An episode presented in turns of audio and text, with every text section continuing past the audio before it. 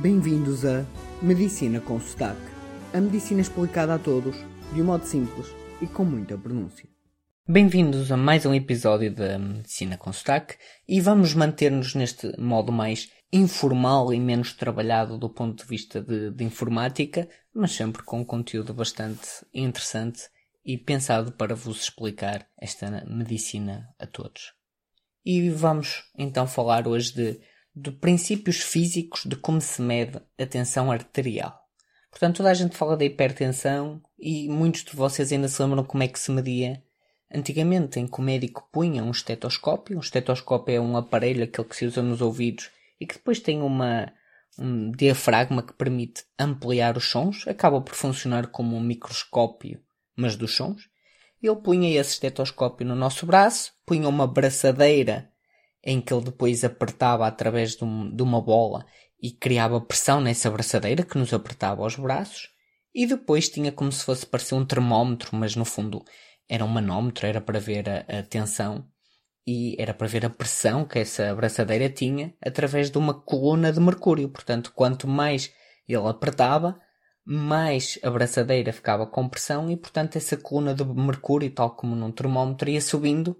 E é até por isso, porque quando se diz a, tensão arterial, por exemplo, 12,6, no fundo estamos a dizer 120 mm de mercúrio e 60 mm de mercúrio. Então, porquê que se diz 12,6? Existem duas tensões? Sim, existem. Porque o coração, ele contrai e relaxa. E estes dois momentos, existe uma tensão diferente do sangue que anda a percorrer o, o, nosso, o nosso corpo. É quase como, imaginem uma bicicleta em que ele, nós, quando pedalamos e fazemos aquela força, o, há mais pressão e depois, quando não pedalamos, eh, há menos pressão. E como o coração está sempre a contrair, relaxar, contrair, relaxar, contrair, relaxar, está sempre com pressão arterial a sistólica e a diastólica. A sistólica e a diastólica. E isto, a sistólica é o 12 e a diastólica é o 6. Quem diz 12, 6 diz também 13, 7, 18, 10. Portanto, podem variar estes números.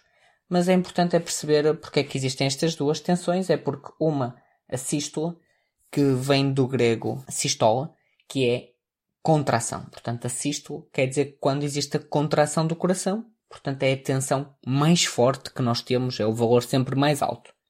E depois temos o diastole, a diástole, ou a tensão diastólica. Também vem do grego dia, que é separar, e stylan, que é pôr. No fundo, quer dizer pôr de lado, que é quando o coração relaxa, não é? Portanto, ele contrai-se e depois relaxa, ele põe de lado e é aqui a origem do nome diástolo, dia Stylen. E portanto já percebemos então que temos duas tensões que estão a ocorrer eh, sempre no nosso corpo, uma da contração do coração e a outra do, do relaxamento, mas são as duas igualmente importantes. E como é que alguém descobriu como medir esta tensão? Quem descobriu então uma boa maneira e prática de medir esta tensão arterial foi um cirurgião russo, num ano perto de 1900, que chamava Nikolai Koratkov. E ele descreveu vários sons que acontecia quando ele então punha um estetoscópio a ouvir o sangue a passar e depois criava uma pressão à volta do braço para, para produzir esses sons. E qual é a física que está por trás disto? É a física dos fluxos laminar e turbulento. O fluxo laminar, como nós falamos há algum tempo atrás, é quando tudo corre linearmente, sem problemas, como se fosse uma torneira a correr normalmente muito simples. O fluxo turbulento é quando começa a haver o caos entre aquelas moléculas da água que vão umas contra as outras. Podemos imaginar uma barragem. Imaginem uma barragem, está parada. Portanto, não há qualquer fluxo. Depois abre-se uma frincha. E vai se criar um fluxo extremamente turbulento, porque aquela água vai estar toda a tentar passar por aquele bocadinho, é como se ficasse ali um pequeno caos. Portanto, fluxo muito turbulento. Se a frincha ficar maior um bocado, esse fluxo ainda fica mais turbulento, porque no fundo ainda temos mais água a passar e a criar distúrbios. Mas depois, se a frincha continuar a abrir, a abrir, a abrir, o fluxo aí já deixa de ser turbulento, porque afinal já conseguem passar mais e mais água sem precisarem de andar ali a criar o caos até que se a barragem abrir completamente, deixa de haver fluxo turbulento e passa a ser fluxo laminar. E o que acontece é exatamente isso quando nós medimos as tensões. Então, o médico põe uma braçadeira. E essa braçadeira primeiro aperta muito, muito, muito. Que é como se fosse pôr assim uma barragem no meio do rio. E portanto, não há som nenhum. A água não passa, ou seja, o nosso sangue não passa, portanto não faz, não, não dá um som nenhum. Porque nós pomos o estetoscópio do lado de lá da barragem, a jusante. E depois o médico vai diminuindo a pressão desse, desse braçadeira até que há um momento em que começa a passar o primeiro sangue. Se o sangue conseguiu passar essa braçadeira, quer dizer que é essa a tensão sistólica, porque é a tensão máxima que o nosso coração pode fazer. Portanto, ele, a partir daquela pressão, daquela tensão, ele já conseguiu ultrapassar. Portanto, aí é sistólica. E aí, o médico com o seu estetoscópio ouve os primeiros sons, o primeiro som turbulento do, do sangue a passar. E, nesse momento, ele olha para a sua coluna de mercúrio e aponta o número. E o número é a tensão arterial sistólica, de quando o coração está a contrair vigorosamente. E ela continua então a diminuir a pressão desse braçal. E como nós já vimos no exemplo da barragem, o som vai ficar cada vez mais forte. Porque, apesar da frincha ir aumentando, vai passando um bocado mais de água, mas ainda com muito caos. Portanto, ele ouve de repente, houve muito caos e ouve-se bastante barulho.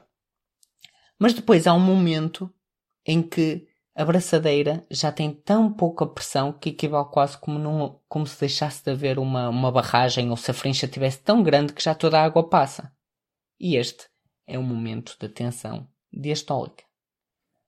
Portanto, se eu tivesse que descrever mais ou menos o barulho que se ouve, é nós enchemos o braçal ao máximo, assim a uma pressão muito grande, por exemplo 250 mm de mercúrio, pomos o estetoscópio e não se ouve nada. E depois, à medida que se vai diminuindo, começa a subir assim.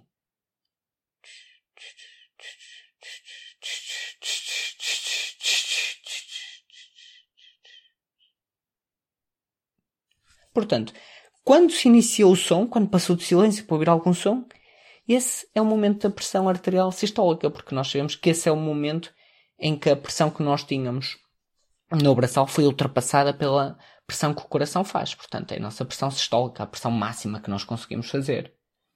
Depois o som vai aumentando e há um momento em que diminui e depois desaparece. E esse momento que desaparece é o momento em que também o fluxo fica totalmente laminar e corresponde a que quando o coração então está relaxado no seu máximo possível e corresponde então à tensão arterial diastólica. O que acontece atualmente é que já não se faz por norma assim, pode-se fazer em alguns contextos específicos, mas faz-se de modo eletrónico, mas é o princípio físico é exatamente o mesmo. Só que em vez de ser um princípio de fluxo turbulento e fluxo laminar, é um princípio de oscilometria, em que um aparelho eletrónico tem como se fosse assim uma bolinha que está ligada a esta zona da, das pressões. E a bolinha ao início está parada. Mas depois, quando se vai esvaziando a, a pressão da manga, da manga das tensões, eh, começa-se então a aparecer a turbulência e a bolinha começa como se fosse assim aos saltos, a oscilar. E isso, portanto, a bolinha a oscilar, no fundo, é, era equivale a quando nós ouvimos. Só que, como são dispositivos eletrónicos, têm muito mais sensibilidade e rigor. Mas no fundo funciona assim por oscilometria. Ou seja, a bola está parada. Quando começa a haver um fluxo turbulento sentido naquela manga das pressões, a bola começa a andar de um lado para o outro. Depois anda mais, cada vez mais, que é quando aquela frincha está naquele momento em que há máxima turbulência. E depois começa a andar menos, menos, até que volta a ficar parada. Portanto, o início do movimento da bolinha corresponde ao início de nós ouvirmos os sons, a tensão arterial sistólica, e quando ela volta a parar equivale à nossa tensão arterial diastólica quando nós deixávamos de ouvir os sons.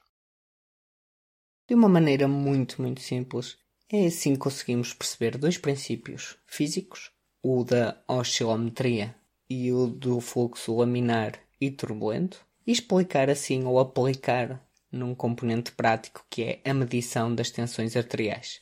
E torna-se assim mais divertido aprender física e medicina e a ligação entre os dois no nosso dia a dia. Espero que tenham gostado e vemo-nos daqui a uns dias. E já sabem, críticas, comentários, sugestões, dúvidas, medicina com sotaque, arroba gmail.com.